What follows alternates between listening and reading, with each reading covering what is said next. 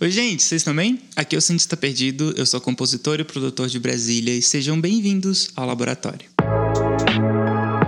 Esse aqui foi um espaço que eu criei pra gente continuar conversando enquanto as coisas ainda estão no forno. No momento, tô terminando de produzir meu primeiro EP, que vai sair em breve. Mas por aqui, a ideia é compartilhar com quem ouve alguns dos vários pensamentos que estão em volta do fazer artístico e criar um espaço pra gente trocar ideias, experiências e talvez principalmente vivências. O laboratório vai acontecer no Instagram e nos streamings de podcast.